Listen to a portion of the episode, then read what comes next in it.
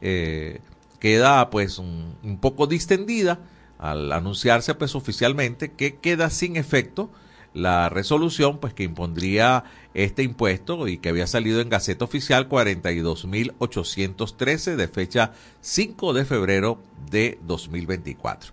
Por cierto, que uno de nuestros invitados de hoy vamos a estar hablando sobre este tema. El, el enfoque era otro, ¿no? Pensar qué iba a pasar con el tema del delivery. Ahora será qué piensa de lo que pasó con esta resolución.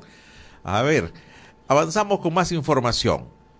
Seguimos con página de casa, fe y alegría noticias.com. Hermes Pérez eh, nos dice el gobierno está en la capacidad fiscal de pagar un salario mínimo de 100 dólares. Según los ingresos petroleros y la recaudación que se estima para este año, Hermes Pérez considera que el gobierno pudiera pagar un salario mínimo de 100 dólares.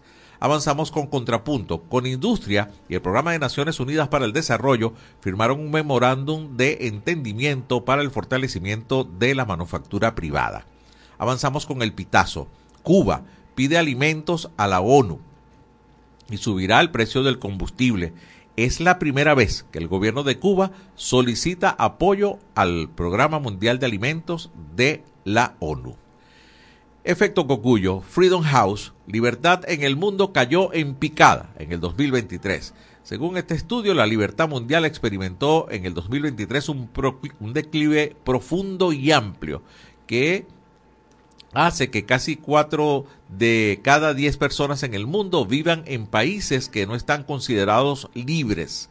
Esto lo indicaron en un comunicado hoy el Centro Estadounidense del Pensamiento Freedom House. Además, dice este comunicado que en América están en el punto de mira Nicaragua y Venezuela por elecciones amañadas y Cuba por su autoritarismo arraigado. Estos tres países, junto con Haití, son los únicos del continente americano considerados no libres, una calificación que afecta en total a 56 países, 11 territorios y que abunda en África y Eurasia. Avanzamos con el estímulo. El cuerpo de Alexei Navalny fue abusado tras su muerte, dice la viuda del opositor. Según Yulia Navalnaya, Navalny fue primero torturado durante tres años en una remota prisión siberiana donde lo mantuvieron en una pequeña celda, lo mataron de hambre y le negaron el acceso al mundo exterior. Incluso después de eso abusaron de su cuerpo y de su madre, dice la viuda de Alexei Navalny. Pasamos a Runrunes. La OCAP pide a la iglesia apoyar a indígenas afectados por minería ilegal en Venezuela. El padre Arturo Peraza, sacerdote jesuita y rector de la Universidad Católica Andrés Bello, aseguró que en visitas a zonas mineras, a zonas mineras del estado Bolívar, pudo corroborar que los indígenas han visto afectadas sus rutas y la explotación de sus espacios ancestrales, luego de que fueran declaradas zonas de seguridad por las autoridades militares. Avanzamos con el tiempo. Los casos de feminicidios en Venezuela aumentaron más de un 50% en enero, alerta ONG. Bueno, también será tema para el programa de hoy. En Venezuela hubo al menos 20 feminicidios durante enero, un aumento del 53,8% respecto a enero del 2023. Esto lo dice la coordinadora general de Utopics, Aimé Zambrano. Llama la atención que la mayoría de las víctimas estaban entre 56 y 70 años de edad. Seis de ellas eran madres, una estaba embarazada y otra era indígena. Versión final del Estado Zulia. Maduro asegura que acuerdo electoral garantizará elecciones libres en Venezuela.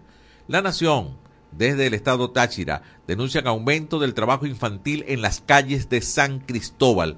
Zuli Mora, de Funda Redes y coordinadora del Observatorio de Educación, denunció esta situación, el aumento del trabajo infantil en las calles, específicamente en los semáforos de San Cristóbal, en el estado Táchira. Pasamos al impulso. Invitan a Expoferia Ferretería y Construcción entre el 26 y 28 de abril en Barquisimeto.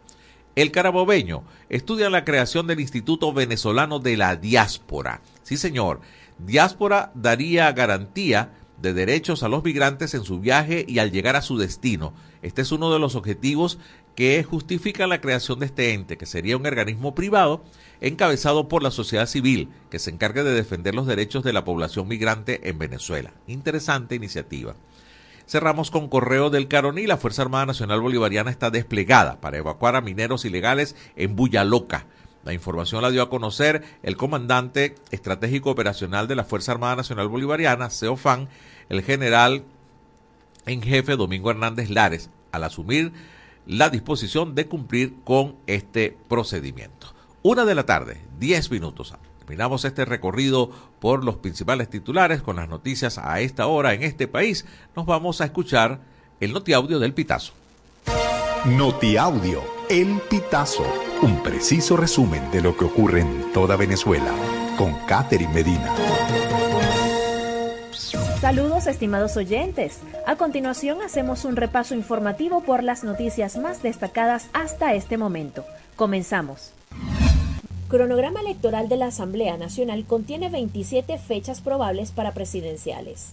El presidente de la Asamblea Nacional, Jorge Rodríguez, informó que la propuesta de calendario electoral firmada hoy por los sectores político, religioso, empresarial y social del país contiene 27 fechas planteadas por estos grupos, que abarcan desde la última semana de marzo hasta diciembre aseguró que, una vez entregado el documento al Consejo Nacional Electoral para su consideración, el Parlamento mantendrá la discusión para seguir buscando la confluencia de una determinada fecha que sea también una propuesta al CNE.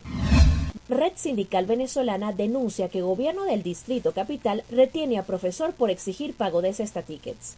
La red sindical venezolana denunció la retención del profesor y presidente del sindicato de maestros, Edgar Machado, dentro de las oficinas del gobierno del Distrito Capital, encabezado por el pesubista Naúm Fernández. La retención de Machado se produjo en medio de una protesta por el impago del bono de alimentación desde diciembre. Machado estaba acompañado de varios docentes, quienes se unieron a la petición. En Carabobo, vecinos denuncian interrupciones eléctricas dos veces al día hasta por cuatro horas. Habitantes de distintos municipios del estado Carabobo denuncian constantes fallas eléctricas y hacen un llamado a Corpoelec para que atienda este problema que les genera contratiempos. Gregory Mendoza, vecino del municipio Los Guayos, señaló al Pitazo este 28 de febrero que la luz se va hasta dos veces al día y esta interrupción dura hasta cuatro horas, lo que impide que los carabobeños puedan cumplir con sus labores diarias. Gobierno de Chile asegura que convenio de seguridad firmado con Venezuela no está vigente. El subsecretario del Ministerio de Interior de Chile, Manuel Monsalve, aseguró este miércoles que el convenio sobre colaboración policial firmado con Venezuela todavía no está vigente. Monsalve explicó que el convenio estipula que ambas naciones deben designar a sus respectivas contrapartes para que el acuerdo pueda entrar en funcionamiento, algo que aún Venezuela no ha hecho. Venezolanos no podrán votar en Estados Unidos ni en Argentina, según Jorge Rodríguez. Jorge Rodríguez aseguró que los venezolanos que se encuentren residenciados en Estados Unidos y Argentina no podrán votar en las elecciones presidenciales previstas este 2024. Sobre el caso de Argentina, Rodríguez culpó al presidente de ese país, Javier Milei, de robarse el material electoral venezolano.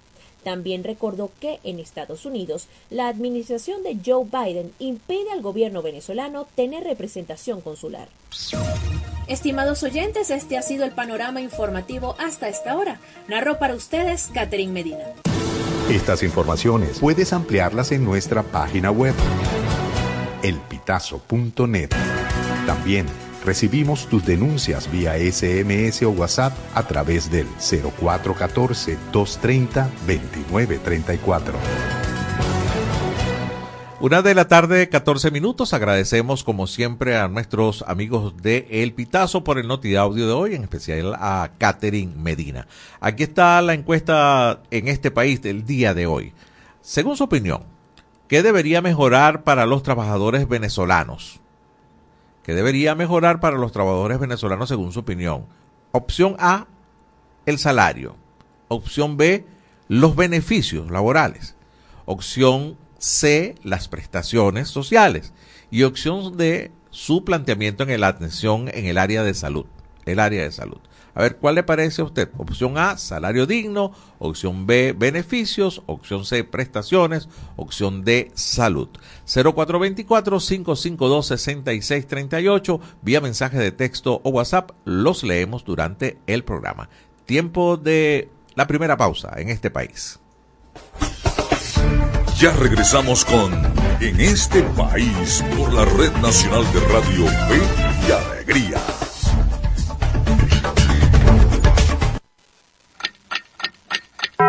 Una de la tarde y 15 minutos. el volumen a tu fe, con alegría. Súbele, súbele. Jesús ha servido la mesa y nos invita a escuchar su palabra en la Santa Eucaristía. El que viene a mí nunca tendrá hambre. Todos los domingos llegamos a tu casa a partir de las 7 de la mañana. Compartamos como hermanos y vivamos el amor de Dios con la humanidad a través de la señal de Radio Fe y Alegría. ¿De qué color es la piel de Dios? ¿De qué color es la piel de Dios? Dije negra, amarilla, roja y blanca es. Todos son iguales a los ojos de Dios. Con calma y con respeto, todo se resuelve. Y es que hay temas que todos quieren hablar, pero nadie lo dice. Entonces, háblame bajito. Háblame bajito de lunes a viernes a las 6 de la tarde. Háblame bajito por la Red Nacional de Radio Fe y Alegría con todas las voces. Con calma todo se resuelve, a la suavecito. Descárgate nuestra aplicación Radio Fe y Alegría Noticias, disponible para iPhone y Android. Seguimos con En este país por la Red Nacional de Radio Fe y Alegría.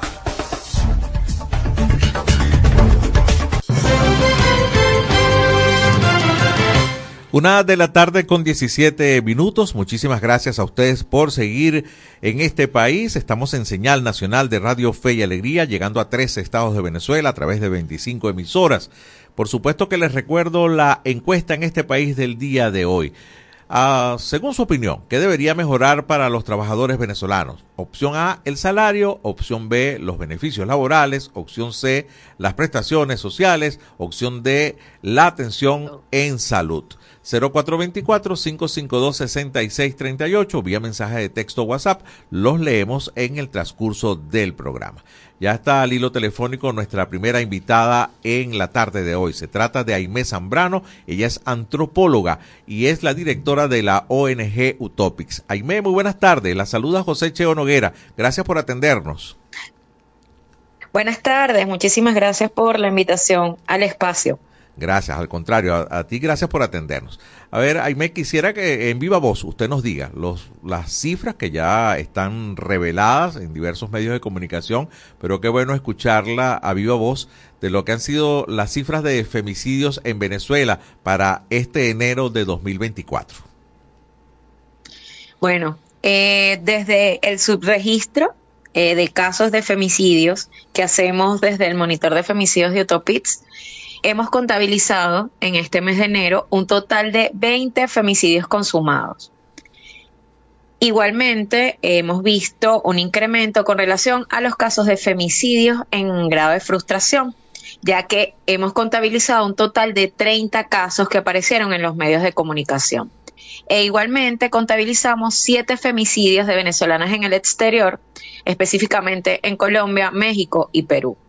Entonces, esto nos lleva a una media eh, a inicios de, de, del año 2024 de que está ocurriendo un femicidio consumado cada 37 horas y un femicidio en grave frustración cada 25 horas en Venezuela. Qué terrible, ¿no? Y cifras que superan... Sí, eh, totalmente. Que superan por bastante a las cifras en comparación con enero de 2023. Y vaya que buena su aclaratoria de lo de subregistro, ¿no? Porque estas son cifras eh, que ustedes manejan, eh, ninguna de ellas es oficial, o sea, no hay información oficial. No, no hay un observatorio como tal eh, sobre lo que tiene que ver con violencia de género, o sea, sobre los tipos de violencia de género y sobre eh, lo que tiene que ver con los datos focalizados y eh, desglosados de los femicidios que ocurren en Venezuela. Desde el año 2016, Venezuela no entrega este tipo de información a la CEPAL que es la organización internacional encargada de hacer el levantamiento de los femicidios en América Latina. Entonces, claro, las últimas cifras oficiales presentes en la CEPAL son del año 2016 y ciertamente el fiscal general ha dado algunas cifras, pero son ah, muy generales, no son datos desglosados eh, con relación, por ejemplo, a, la temporalidad, eh, cuáles son los femicidios en grave frustración y cuáles los consumados, al tema de los territorios. Entonces, claro, eh, viendo que existe esta falencia, lo que hacemos es precisamente intentar hacer una aproximación a esta problemática que ocurre en Venezuela en base a los datos que aparecen en los medios de comunicación. Sí, o sea, es vía noticias crímenes prácticamente, ¿no? La información que ustedes están manejando. Exacto. Sí. A ver, hay muchas, hay muchas cosas. Estoy conversando con Aimé Zambrano, es antropóloga y es eh, la directora de la ONG Utopix. Qué bueno que te escuché para corregir la pronunciación. A ver, llama la atención que la mayoría de las víctimas, por lo menos en este registro de enero, eh, son mujeres entre 56 y 70 años. Bueno, y, espeluznantes, seis de ellas eran madres, una estaba embarazada y otra era indígena. A ver, es un rango alto de edades. ¿Por qué se está trasladando los femicidios a, tercera edad prácticamente? Sí, bueno, vemos que una gran cantidad de casos está en este rango, lo que no implica que no ocurrieron femicidios en otros rangos de edades, ¿no? Porque vemos casos de niñas, adolescentes, eh, mujeres jóvenes que generalmente eh, lo que hemos visto eh, a lo largo de estos años en los que venimos haciendo este levantamiento de la información es que la mayoría de los femicidios ocurren a adolescentes y a mujeres en edades comprendidas entre los 16 a los 40 años. Entonces, claro, si es, es eh, llama mucho la atención que en estos casos hayan sido mujeres de edades maduras o podríamos decir en algunos casos de la tercera edad. Y creo que esto tiene que ver muchas veces eh, con cierta, eh, primero con un despertar de la conciencia, ¿no? de que eh, estamos viendo que hay muchas mujeres adultas mayores que se están dando cuenta de lo que es la violencia de género, de cuáles son los tipos de violencia de género y que de una u otra forma intentan terminar esta relación y sabemos que generalmente en el momento en que la mujer toma la decisión eh, puede ocurrir un hecho de violencia. ¿Ok? Sí, ya viene eh, habiendo antecedentes de este tipo. Porque igualmente siempre hay que precisar que el femicidio es el último eslabón de una cadena de violencias que pueden venir ocurriendo en el espacio íntimo. ¿Ok? Entonces, claro, si dentro de este entorno familiar venía ocurriendo un hecho de violencia o venía ocurriendo hechos de violencia eh, constantemente, esto puede desencadenar en que ocurra un femicidio. ¿No? Eso es un poco lo que podemos decir. Igualmente, bueno, el tema de las madres, todos los meses vemos casos donde son eh, mujeres, ¿ok? Una gran cantidad de mujeres que son madres y además vemos, eh, a veces se habla de víctimas indirectas o, colaterales en el caso de los niños, niñas y adolescentes que eh, terminan huérfanos, pero no son víctimas indirectas, son víctimas directas porque terminan sin su madre.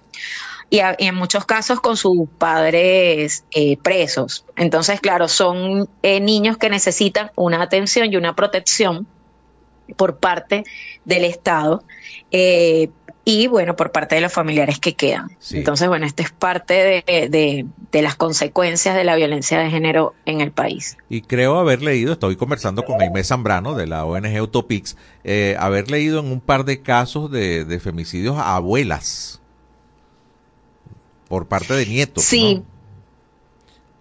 Esto ha pasado en años eh, lo, hemos lo vimos el año pasado. Además, el año pasado empezamos a ver este incremento de casos en adultas mayores y ciertamente acá no únicamente es el tema de la pareja o expareja, sino que también son femicidios a manos de familiares. Pueden ser hijos, nietos, ¿ok?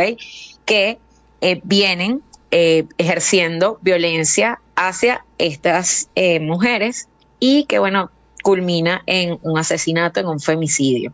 ¿ok? Y esto sí, eh, tenemos que decirlo, desde el año pasado hemos visto este incremento eh, dentro de lo que son las edades de las mujeres que sufren la violencia, que sufren los femicidios. Hay, hay otra cifra que preocupa muchísimo, Aime, eh, es 50% mayor el número de femicidios en grado de frustración que los que se cometen eh, efectivamente, ¿no? Y esto es un porcentaje bastante superior, ¿no? Porque, a ver, si, si midiéramos la intención del femicidio, estaríamos hablando de cifras de 50, de 50 personas, 20 de ellas que fallecieron lamentablemente y 30 que, que bueno, que no, no se llegó a, quedó en grado de frustración, ¿no? Pero estaríamos hablando que en enero sí, a 50 personas, 20 de ellas las mataron y a 30 intentaron hacerla. Es así, estamos viendo, y esto lo estamos viendo desde el año pasado, un incremento con relación a los casos de femicidios en grave frustración. Y nos llamó muchísimo la atención que en este mes de enero se disparó. O sea, nunca habíamos visto eh, tal cantidad de casos, ¿ok? En femicidios en grave frustración en años anteriores. Y a esto, bueno, podemos darle diversas miradas, ¿no? Una tiene que ver y acá siempre insistimos en eso con el tema del subregistro, en que probablemente los medios de comunicación estén comenzando a reseñar eh, este tipo de casos eh, ahora, ¿no? O sea, los reseñaban antes, pero ahora lo hacen aún más. Esto puede ser un, una causa. Igualmente, vemos que muchas veces estos medios lo que hacen es publicar los partes que dan los cuerpos de seguridad del Estado eh, como parte de su informe de gestión.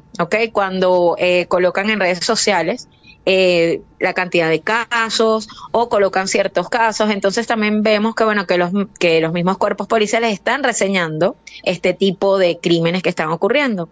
Igualmente podemos pensar que de una u otra forma, y aquí yo creo que los medios tienen una labor fundamental, eh, hay un mayor nivel de conciencia con relación a lo que tiene que ver con la violencia de género. Porque, ¿qué ocurre? Un femicidio en grave frustración es un femicidio que, tal cual como dijiste, pudo haber ocurrido, pero que no pasa porque intervienen o los cuerpos de seguridad del Estado al momento del hecho o intervienen familiares o eh, personas de la comunidad y denuncian o evitan que el hecho ocurra. Entonces estamos viendo que en muchos casos intervienen familiares, interviene la comunidad o incluso hay denuncias, ¿ok? Por parte eh, de los hospitales, ¿ok? Que llaman a los cuerpos de seguridad cuando las mujeres llegan eh, con heridas o de las mismas mujeres que sufren algún tipo de lesión y van de una vez eh, a hacer la denuncia, ¿ok? Entonces esto nos llama muchísimo la atención. y intentamos buscarle como diversas miradas porque como bien decimos, no son cifras oficiales, sino como son las cifras que aparecen en los medios, hay diversas causas que pueden estar incidiendo en que esta cifra haya aumentado. Sí, con toda certeza, seguramente no, no, no todo lo que pasa, muchas veces por eh, el temor familiar, estas cosas no salen, no se publican, no, la gente no se entera, ¿no? Eh, por mantener un tema de privacidad. Aime, le agradezco muchísimo este contacto. Eh, por supuesto, siempre estaremos pendientes del excelente trabajo que realizan desde Utopix y que, bueno, hacen visible este tipo de violencia de género que llega a este tipo de consecuencias. Así que muchísimas gracias por este contacto. la orden por acá. Gracias. Bueno, hasta luego. Gracias. Aime Zambrano, directora de la ONG Utopix, además es antropóloga. Con ella ponemos punto final a esta primera entrevista de, con los invitados en el programa de hoy. Tiempo de ir a una nueva pausa. Ya regresamos con En este país por la Red Nacional de Radio Fe y Alegría.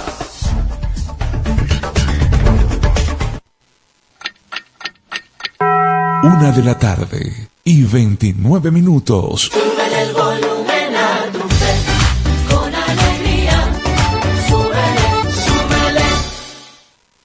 somos Radio Fe y Alegría Noticias.com.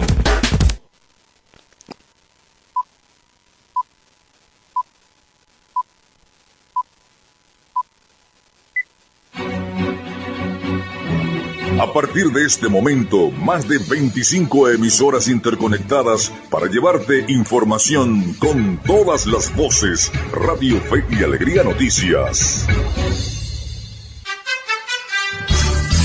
Avance informativo. Avance informativo. Continuamos con los avances nacionales de Radio Fe y Alegría Noticias. Gobierno anula resolución sobre delivery y mantiene diálogo con operadores de servicio. El ministro de Comunicación e Información, Freddy Ñáñez, informó a través de un comunicado que quedó sin efecto la resolución referida al servicio de entrega a domicilio tras sostener reuniones con empresas operadoras de delivery. Aseguró que ambas partes avanzan en un plan conjunto de trabajo. Además, indicó que el Instituto Postal Telegráfico de Venezuela, Impostel, será transferido al Ministerio de Transporte, decisión que fue acogida con gran beneplácito por parte de las empresas prestadoras de delivery. Hasta aquí el presente avance informativo, quien presentó Yorky Hernández. Continúen con más del programa en este país. Contamos con periodistas en toda Venezuela para llevarles la información en vivo y en caliente. Red Nacional de Radio Fe y Alegría, con todas las voces. Seguimos con En este país por la Red Nacional de Radio Fe y Alegría.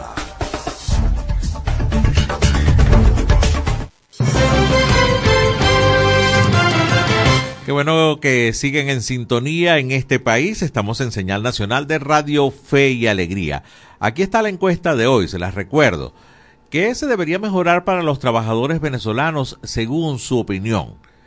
Opción A, el salario. Opción B, los beneficios laborales. Opción C, las prestaciones laborales. Y la opción D, atención en el área de salud. ¿Cuál opina usted de estas cuatro opciones? Debería mejorarse para los trabajadores venezolanos. 0424-552-6638. Vía mensaje de texto WhatsApp los leemos cada una de sus opiniones.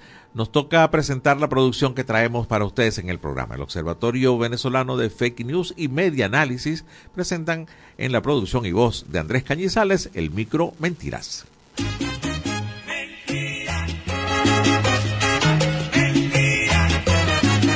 Aquí les comentamos las mentiras que se quieren vestir de noticias. Esto es fake.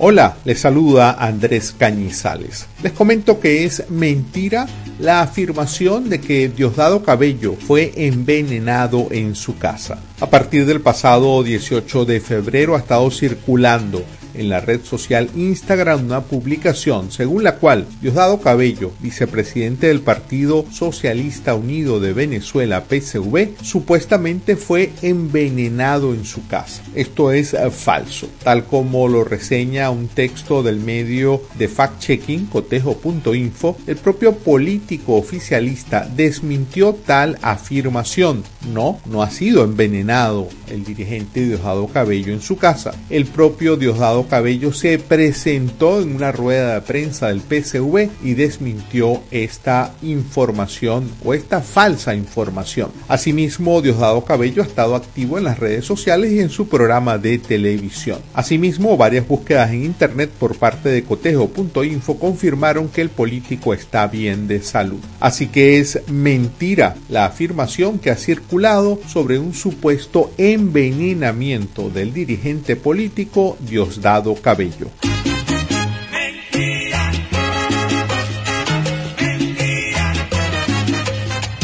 Esto es fake. Les hemos hablado de las mentiras que se quieren vestir de noticias. Esta es una producción del Observatorio Venezolano de Fake News y Media Análisis.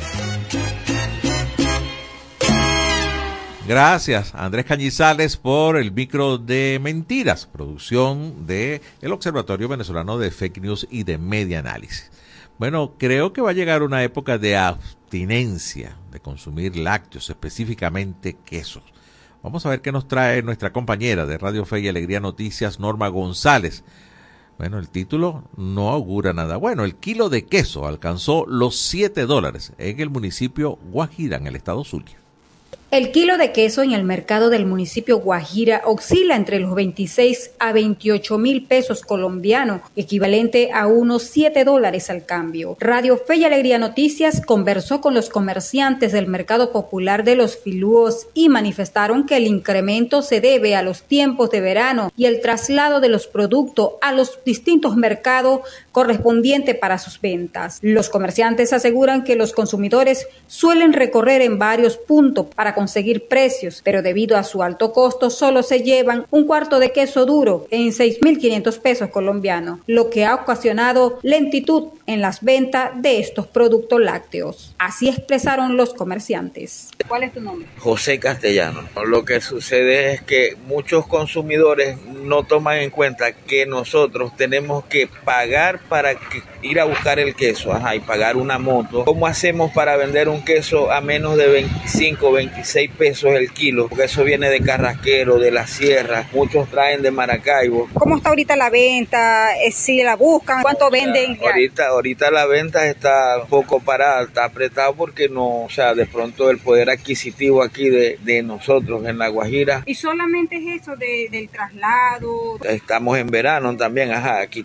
del lado de La Guajira también entra queso, pero estamos en verano y ahorita ya los animales los soltaron porque no tienen el agua, no tienen el pasto. Luis Reverón, pero ahorita que estamos en el verano sube. ¿Cómo está ahorita la venta? Bueno, están muy bajas, baja, baja las ventas. ¿Cuál sale más, el kilo, medio, cuarto? El cuarto y el medio hasta ahí, ¿eh? el kilo muy poco. ¿Qué vale ahorita un kilo de queso acá en el mercado? Estamos vendiendo 26, sí, porque nosotros vendemos acá por mayor. ¿Estos quesos de dónde las traen? De estos vienen de Maracaibo, Carraquero, Cuatro Bocas, sí, porque aquí también hay morita demanda también del queso este ligado que viene de la Guajira, de Chivo, y ese muy poco lo consumen acá, no sé. Hay tiempos de que el queso baja. Ya viene el mes ya, abril, mayo, ya que viene la producción del aguacate, ese que le estamos temiendo ahorita, por eso es que nosotros ahorita no nos metemos en mucha cantidad de queso, comprar pues, porque, porque deben bajar lo que Sí, en un momento de esto vamos a encontrar esto, en una mañana va a amanecer el queso por, por el suelo. Pese a su alto costo, los consumidores compran solo un cuarto de queso para seguir comiendo el fiel aliado del desayuno y cena de las familias en esta región zuliana.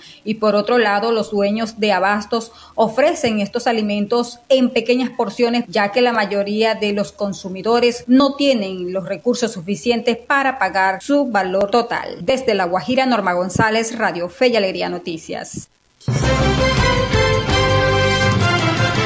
Gracias Norma González por este importante, bueno, hay que estar pendientes, 7 dólares en el municipio de Guajira el kilo de queso.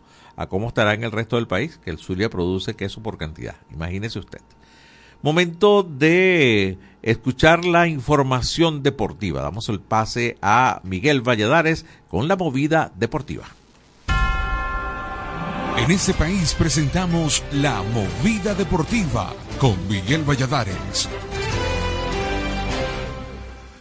Un gran saludo amigos del deporte, es un gusto recibirlos de nuevo en la grada de en este país.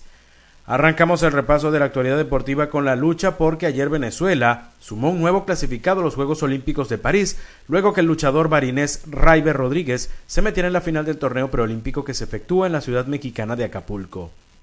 Rodríguez, quien compite en la división de los 60 kilogramos de la lucha grecorromana, venció en semifinales al colombiano Dichter Toro con un puntaje de 9-1 para asegurar su boleto a lo que serán sus segundos Juegos Olímpicos, debido a que también participó en la edición del 2016 en Río de Janeiro.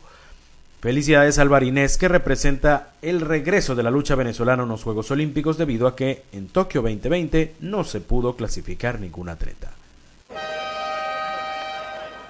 Seguimos con las pesas porque culminó el Panamericano y Preolímpico de la especialidad en Parque Miranda, Caracas, cerrando con una gran actuación del subcampeón olímpico Keidomar Vallenilla, quien se colgó trío de medallas de oro en la división de los 96 kilogramos. El criollo levantó 177 kilos en arranque y 210 en envión para un total de 382 kilogramos, sacando una ventaja de 44 kilos al pesista que llegó segundo, el ecuatoriano Neisser Grefa. La olímpica Narjuri Pérez se colgó trío de plateadas en la división de los 87 kilos y al igual que Vallenilla está muy cerca de clasificar a los Juegos Olímpicos de París. Hablemos ahora de ciclismo porque el larense Angelvis Arroyo ganó la tercera etapa de la Vuelta a Independencia que se está disputando en la República Dominicana, un día después de haber escoltado en el podio a su compañero de equipo Venezuela País de Futuro, Luis Gómez. Arroyo triunfó en la tercera etapa al cruzar la meta con un tiempo de 2 horas 31 minutos 35 segundos en un recorrido de 123 kilómetros en la ruta Santo Domingo-San Cristóbal, Baní, Circunvalación Santo Domingo. La clasificación general sigue en manos del colombiano Hernán Gómez, mientras que el trío de Venezuela País de Futuro, conformado por Jonathan Monsalve, Ángel Vizarroyo y Luis Gómez, sigue en los puestos 6, 7 y 8 respectivamente. Hoy se disputará la cuarta etapa con un recorrido de 116 kilómetros entre Santo Domingo y Rancho Arriba. Y saltamos a la cancha de fútbol para repasar los resultados de la jornada de ayer de la Copa Libertadores y es que la Academia Puerto Cabello se despidió del torneo en fase 2 luego de ceder 2-0 ante Nacional de Uruguay en Montevideo. Rubén Bentancur y Gonzalo Carneiro anotaron por el histórico equipo uruguayo que ganó la serie con un global de 4-0 y ahora se las verá con el Always Ready de Bolivia del venezolano Alain Baroja en fase 3. Termina así el debut del cuadro porteño en la Copa Libertadores, misma que inició en fase 1 eliminando al también charrúa Defensor Sporting. En otros resultados, Botafogo de Brasil goleó 6-0 a la Aurora Boliviano, allí el zuliano Jefferson Savarino anotó un golazo y jugó completo. Su equipo se estará enfrentando al Bragantino en tercera fase. Precisamente este equipo eliminó a las Águilas Doradas colombianas en tiros penales. Allí el portero venezolano José Contreras fue titular por el cuadro colombiano. Finalmente Nacional de Paraguay goleó anoche en Medellín al alicaído Atlético Nacional 0-3, asegurando su pase a tercera ronda en la que se eliminará con el verdugo del portuguesa el chileno palestino. El barinés y vinotinto Eric Ramírez fue titular por los colombianos. De esta forma llegamos al final del repaso por la jornada de hoy, pero le invitamos a que nos acompañe de nuevo mañana para vivir la previa del fin de semana en la grada de este país en este país presentó La Movida Deportiva con Miguel Valladares. Gracias, Miguel Valladares. Una 42 minutos de la tarde. Ya llegan algunas respuestas a la encuesta en este país del día de hoy. Su participación a través del 0424-552-6638. Ante lo que usted considera más importante para los trabajadores en este momento, escribe José Delgado desde Guasdualito, todas son importantes, es más, imprescindibles, pero con este sistema es muy difícil. Sueños, los sueños son sueños, se quedan ahí. Y por otra parte también nos escribe José Vera desde Maracaibo, dice me parece que se eleve suficiente el salario porque uno con los cobres puede acceder a seguros de salud y de vida, asimismo satisfacer cualquier necesidad en tiempo real. Seguimos esperando su participación a través del 0424-552-6638. Tiempo de una nueva pausa en este país. Ya regresamos con En este país por la Red Nacional de Radio Fe y Alegría.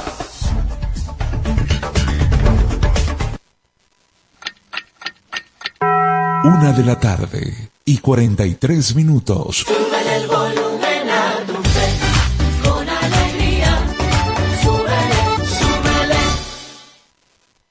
Amigos y amigas de Contacto Sur desde Ecuador. Es una base militar encubierta. Asociación Nicaragüense Pro Derechos Humanos. Afectó derechos políticos y de participación.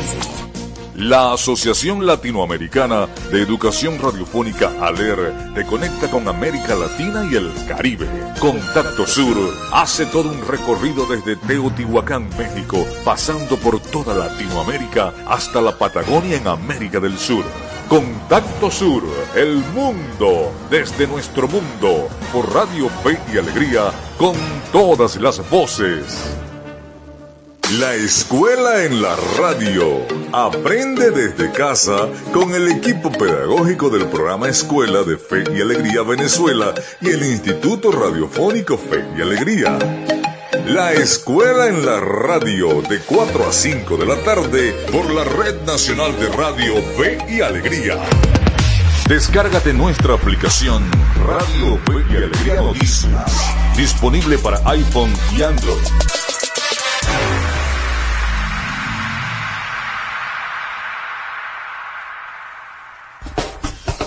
Seguimos con En este país por la Red Nacional de Radio Fe y Alegría.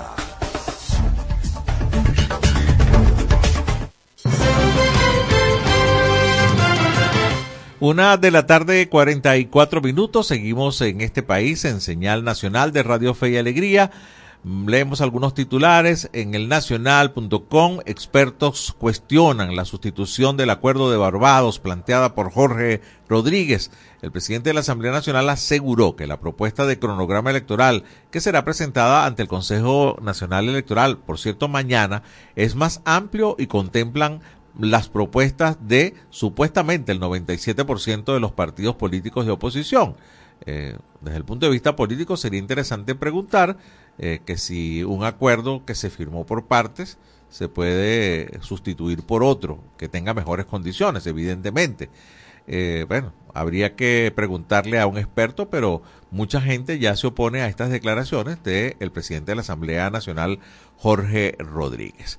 Avanzamos con más, ya tenemos al hilo telefónico a nuestro próximo invitado. Ya está conectado con nosotros. Se trata de Richard Ujueta. Él es el presidente de la Cámara Venezolana del Comercio Electrónico. Richard, muy buenas tardes. Lo saluda José Cheo Noguera. Gracias por atendernos. buenos días, hermano, y saludos a tu audiencia. Gracias, muchísimas gracias. Richard, ayer tratamos de establecer contacto con usted, pero bueno, las telecomunicaciones nos jugaron mal y, no pudimos establecer el contacto. Y vaya que 24 horas después exactamente, la entrevista tiene otro eh, sentido, ¿no? Ayer te queríamos preguntar que qué opinabas de, de la Gaceta Oficial en el que se establecía, pues, una normativa para el pago de, de los servicios de entrega a domicilio, mejor conocido como, como delivery, y hoy tenemos una información generada en esta misma mañana, en la cual a través del Ministerio de Comunicación han dejado sin efecto la resolución que impondría un impuesto al servicio de delivery. A ver, ¿qué opinas de esto, de este cambio? ¿Se veía venir? ¿Era una crónica de una muerte anunciada? ¿Estaba tan complicada esa gaceta que, eh, implementar esto iba a ser imposible? Sí, bueno, eh, gracias por la invitación y bueno, mira, con respecto a eso que me estás diciendo, el tema que tú, yo creo que tú has dado una, una, una un resumen ahí, estaba muy complicada su aplicación, porque eh, eh, la, aunque nosotros desde la Cámara de Comercio Electrónico estamos de acuerdo con la normar el sector de delivery, pero cuando hablo de normar el sector de delivery es que yo creo que hay, un, hay una equivocación, porque cuando, cuando hablamos de normar al, sector de delivery, el que, el, el que hay que normar no es al motorizado, es y ni el que la empresa que presta el servicio de delivery, es al comerciante que va a entrar en el delivery, porque el comerciante es el que tiene que cumplir unas normas que no las estamos inventando nosotros, son normas internacionales como es el, el, el, aseo, los empaques que tienen que tener, los precintos de seguridad para si es alimento, cómo tienen que ir la seguridad, este, eh, toda una cantidad de normas, el tiempo de entrega, eso ya está establecido eh, eh, en todas partes del mundo.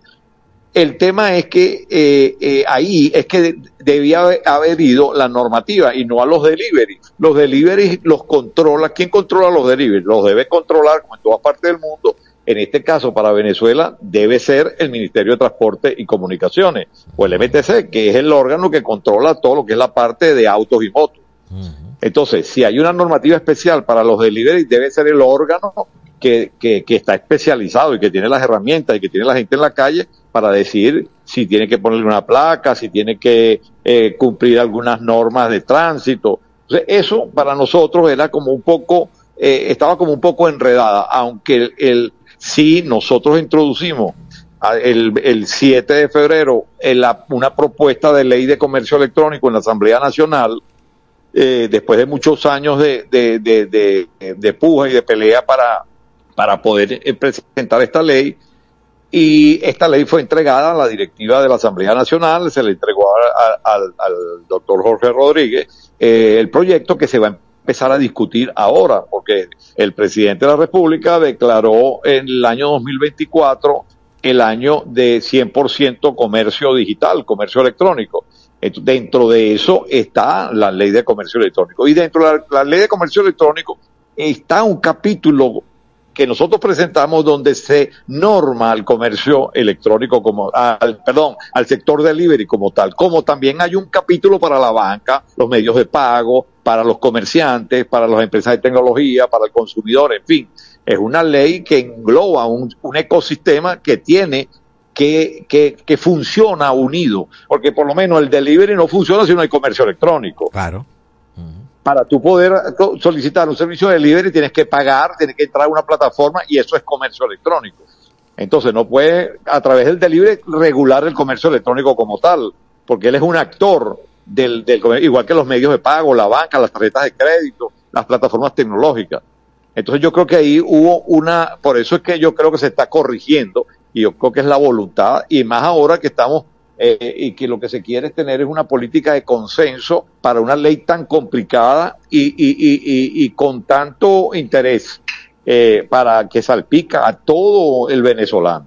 Sí, a ver, estamos conversando con Richard Ujueta, es el eh, presidente de la Cámara Venezolana de Comercio Electrónico. Bueno, yo no sé si tú estuviste en esa reunión con el ministro donde dicen a través del, de, la cuenta de X hoy y, y, vaya que acertado tu comentario, Richard, porque, eh, eh, porque otra de las consecuencias de la suspensión de, de esta Gaceta Oficial, de esta resolución, es que el, el Instituto Postal Telegráfico, que estaba escrito al Ministerio del Poder Popular para el Comercio Nacional, bueno, ahora va, va a pasar y, va, y su órgano de adscripción va a ser el Ministerio del Poder Popular para el Transporte. Fíjate que están haciendo ese cambio. Sí. Bueno, se hizo, se hizo ese cambio, pero ojo, mira, yo, nosotros en la propuesta de ley, nosotros no estamos, de hecho, hay, nosotros tenemos una propuesta donde se norma al sector, a los delivery, al sector de delivery pero definitivamente el, el, la, la, la, la, regulación o la norma como tal a nivel mundial es que quien controla realmente, por lo menos el, el, sector, los motorizados, ¿cómo puede controlar los motorizados por lo menos, este, inclusive, aunque ahora Impostel esté adjunto o adherido al Ministerio de Transporte y Comunicaciones son los fiscales de tránsito. Uh -huh. Es el personal especializado, así lo adhieran a, a, al Ministerio. Son las personas que están en la calle que son los que pueden tener esa normativa.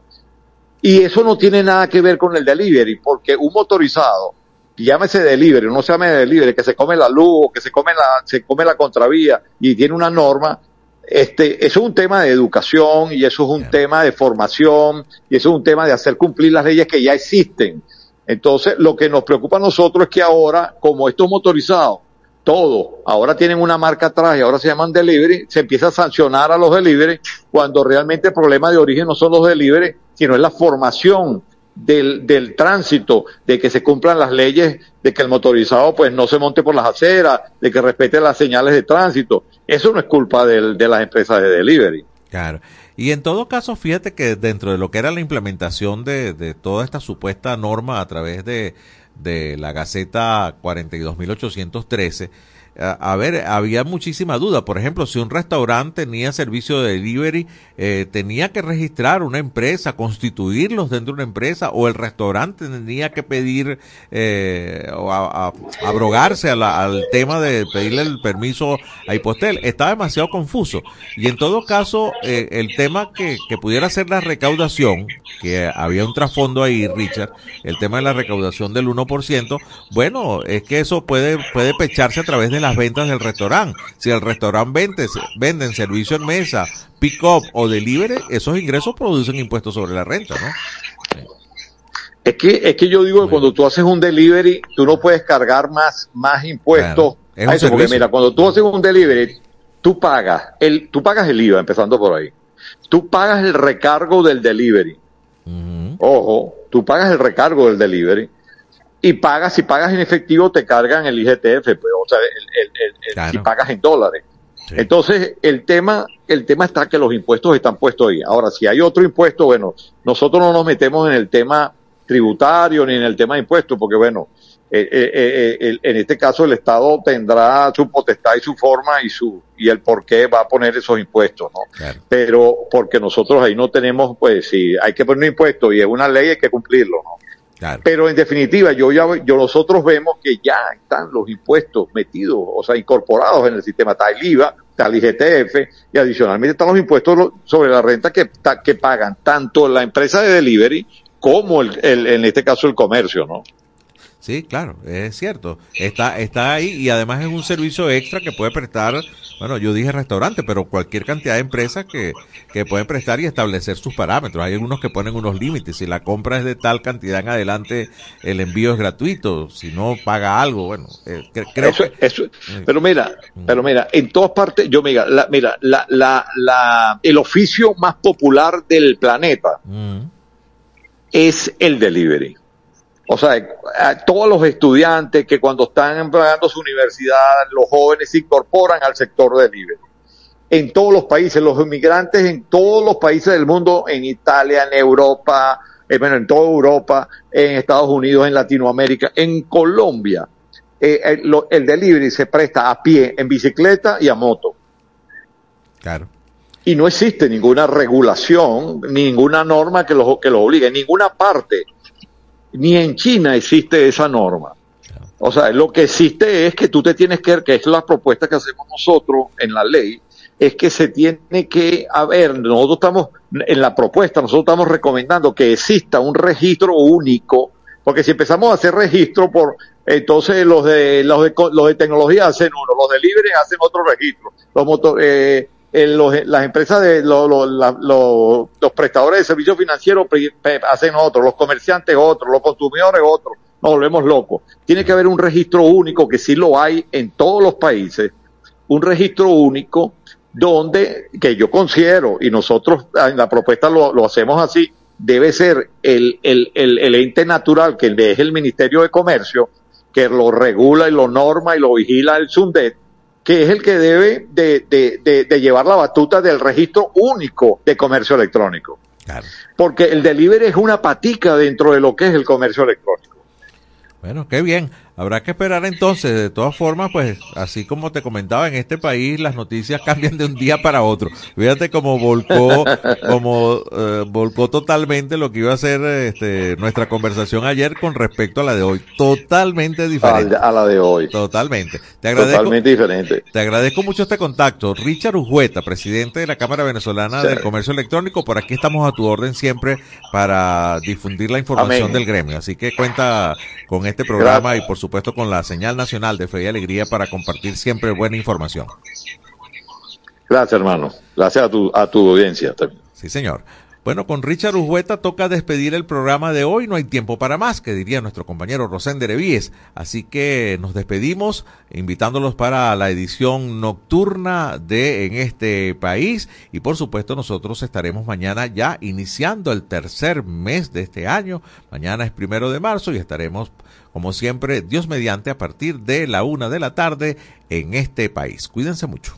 Este país, mi país, tu país. Así culmina por el día de hoy en este país, un programa conducido por Andrés Cañizales junto a Miguel Valladares, acompañados por los periodistas y comunicadores de Radio Fe y Alegría, Red Nacional. Hacemos periodismo comprometido con la democracia.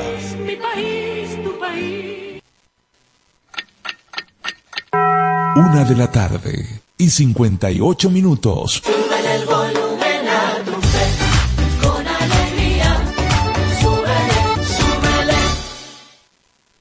Artículo 10 de la Ley de Responsabilidad Social en Radio, Televisión y Medios Electrónicos.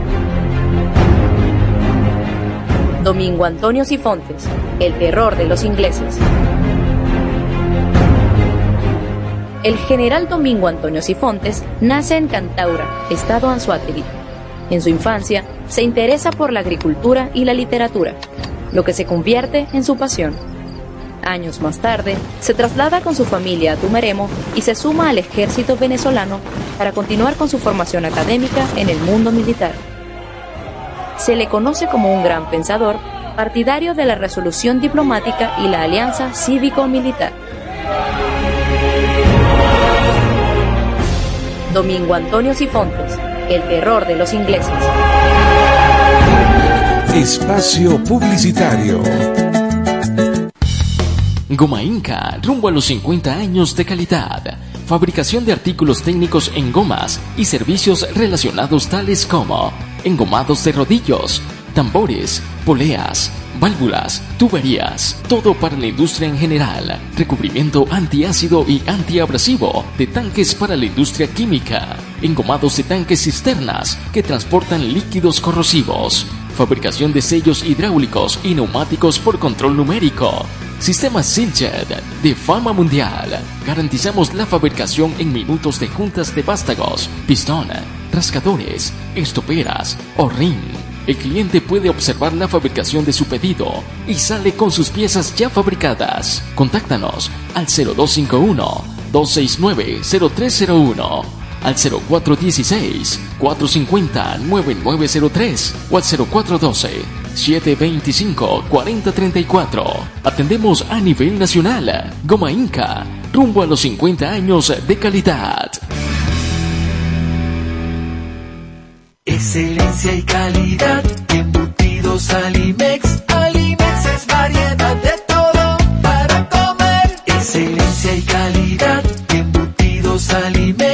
Más práctico y divertido. Embutidos Alimex.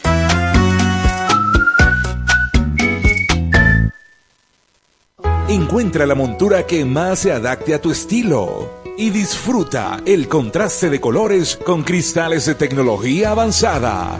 Disponibles en Óptica Evelyn. Lentes multifocales, digitales, correctivos, visión sencilla, lentes de contacto y de sol. En los mejores materiales a un superprecio. Te ofrecemos también consulta oftalmológica. Óptica Evelyn. Carrera 19 entre calles 43 y 44. Teléfono 0412-510-9993. Síguenos arroba óptica.evelyn. Porque nuestro color favorito es verde bien. Fin del espacio publicitario. Seguimos siendo la FM de todas las voces. todas las voces. Radio Fe y Alegría. 97.5 FM. Tu radio.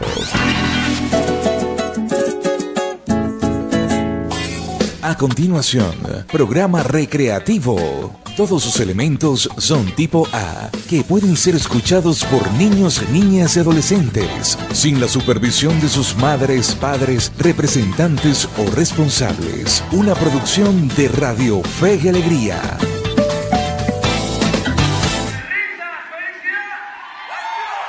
Escucha Free Cover y sus invitados, tus artistas favoritos en el formato que más te gusta. Free Cover y sus invitados por Radio Fe y Alegría 97.5 FM con todas las voces.